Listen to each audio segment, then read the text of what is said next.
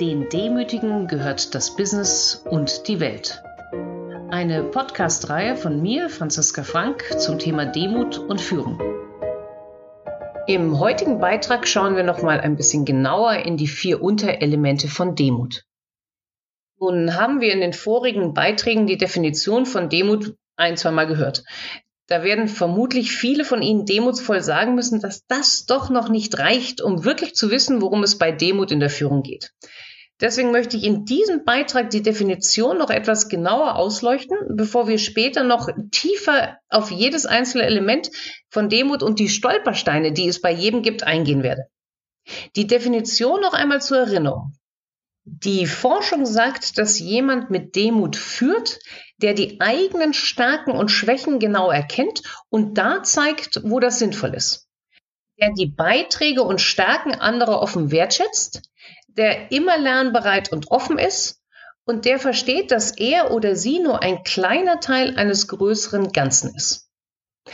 In meinen Interviews mit mehr als 130 Vorständen und Top-Managern habe ich immer gefragt, was aus deren Perspektive von diesen vier Unterelementen für die eigenen Mitarbeiter, Führungskräfte und gegebenenfalls auch für sie selber das Schwierigste ist.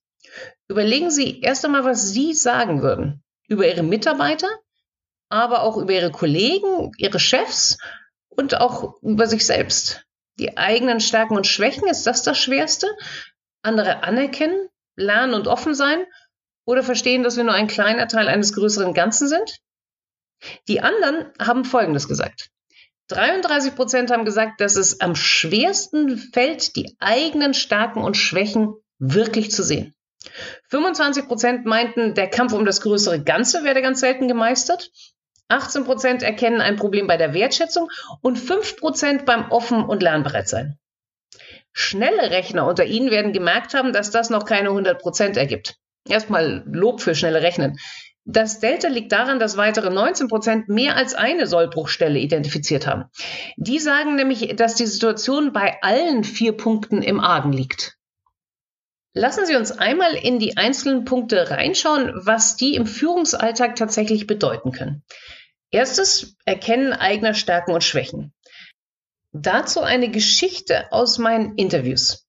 Ein Interviewpartner, eine hochrangige Führungskraft, hatte angeboten bekommen, im Unternehmen auf die nächste Ebene zu steigen. Das wäre eine Gesamtkonzernverantwortung gewesen für 80.000 Mitarbeiter und nicht wie bisher nur die Verantwortung für eine Landesgesellschaft. Er war kurz davor, das Angebot anzunehmen, bis er bei einem Meeting einen jungen Kollegen traf. Er beobachtete dessen Visionen und dessen Drive und merkte, dass er selbst zwar weiterhin sehr stark war, aber im Vergleich zu diesem Kollegen doch ein wenig der schwächere Kandidat war. Daraufhin bat er seinen Chef, doch diesen Kollegen statt seiner zu befördern, was dann auch geschah. Das ist doch mal ein Wort.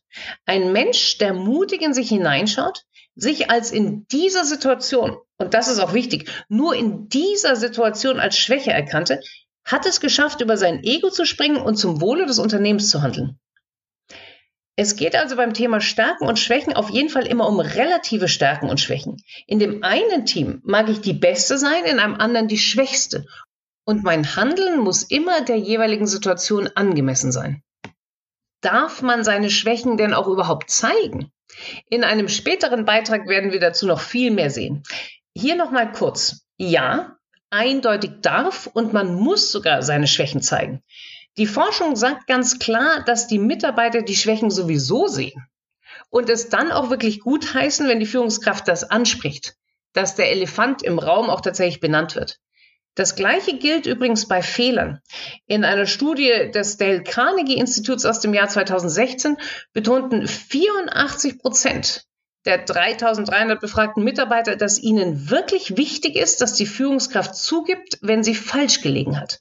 Das war sogar noch wichtiger als andere essentielle Themen wie Zuhören oder Anerkennung. Das war der erste Punkt von Demut. Das Erkennen der eigenen Stärken und Schwächen und das Zeigen.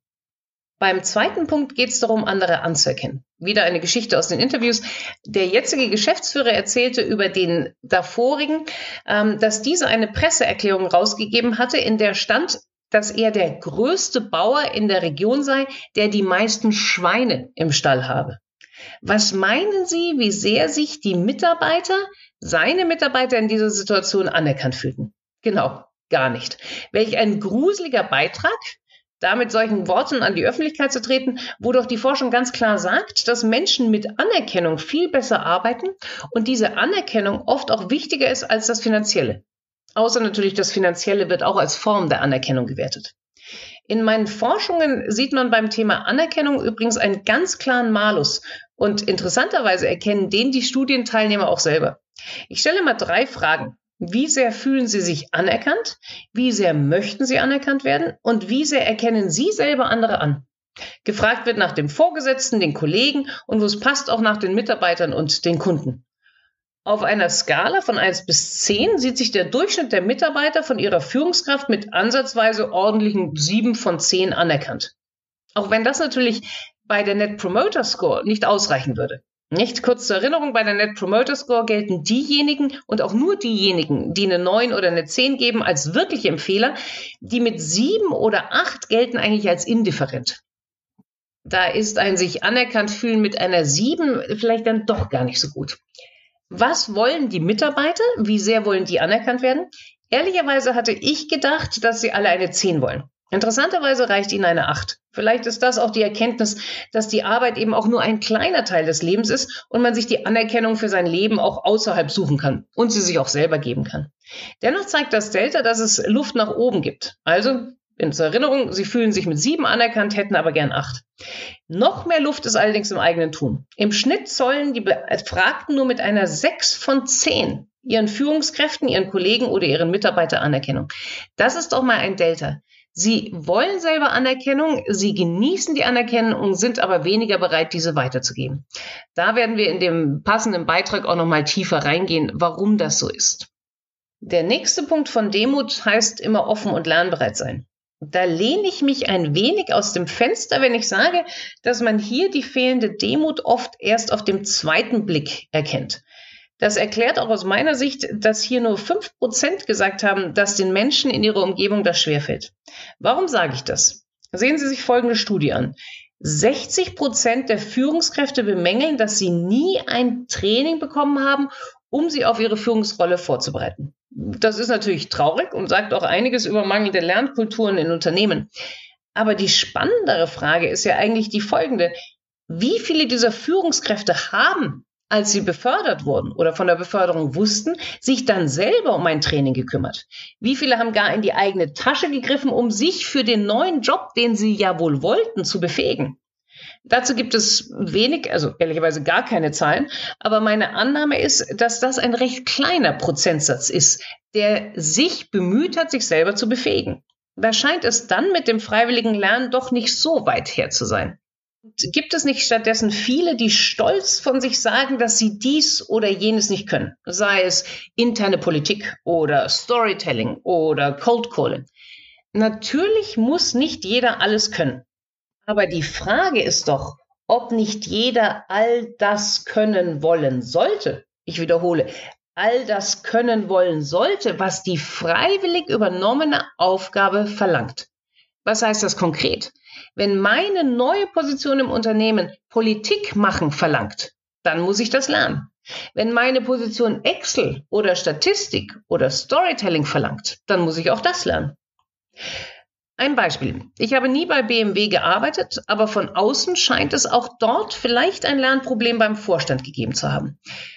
Der frühere Vorstandschef Harald Krüger hat in den ersten Jahren, soweit man das lesen kann und hören kann, tatsächlich sehr durch einen demokratischen Führungsstil geglänzt, der sehr gut ankam.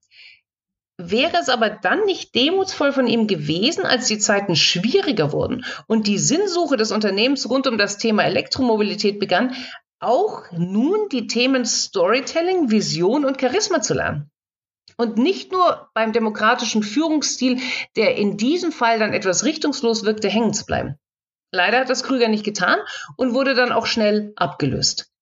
Ob und wie man Charisma oder Storytelling überhaupt lernen kann, zu seinem Führungsrepertoire dazufügen kann, das werden wir in einem späteren Beitrag sehen. Zu guter Letzt verstehen, dass man nur ein kleiner Teil eines großen Ganzen ist. Und hier habe ich auch eine wunderbare Geschichte, ähm, die es leider wie diese erste Geschichte erst in die englische Version meines Buches schaffen wird. Eine Führungskraft, die ich interviewt habe, erzählte, wie sie neu einen Geschäftsführerposten übernommen hat. Ziel war es, das Unternehmen erfolgreich in die digitale Welt zu bringen. Als sie den Job angetreten hatte, stellte sich heraus, dass das Unternehmen kein Innovationsfall war. Es ging nicht um Digitalisierung, sondern es war ein klarer Sanierungsfall. Die nächsten Monate beschäftigte sich diese Führungskraft also damit, einen Käufer für das angeschlagene Unternehmen zu finden. Zu guter Letzt lagen zwei Angebote auf dem Tisch. Ein Käufer würde ein Drittel der Arbeitsplätze retten, darunter auch den Posten der Führungskraft. Der zweite Käufer würde alle Mitarbeiter übernehmen, außer die Führungskraft. Sie ahnen, was kommt. In der Tat brauchte diese Führungskraft nicht lange, um im Sinne des größeren Ganzen das zweite Angebot anzunehmen. Das sind nun einmal die vier Unterelemente der Demut im Schnelldurchlauf anhand von einigen Geschichten und Untersuchungen. Bei jeder gibt es eigene Stolpersteine, die man kennen sollte und in sich auch beobachten muss. In den nächsten Beiträgen geht es jetzt erst einmal darum, was die Demut bewirken kann für Mitarbeiter, das Unternehmen und die Führungskraft selber.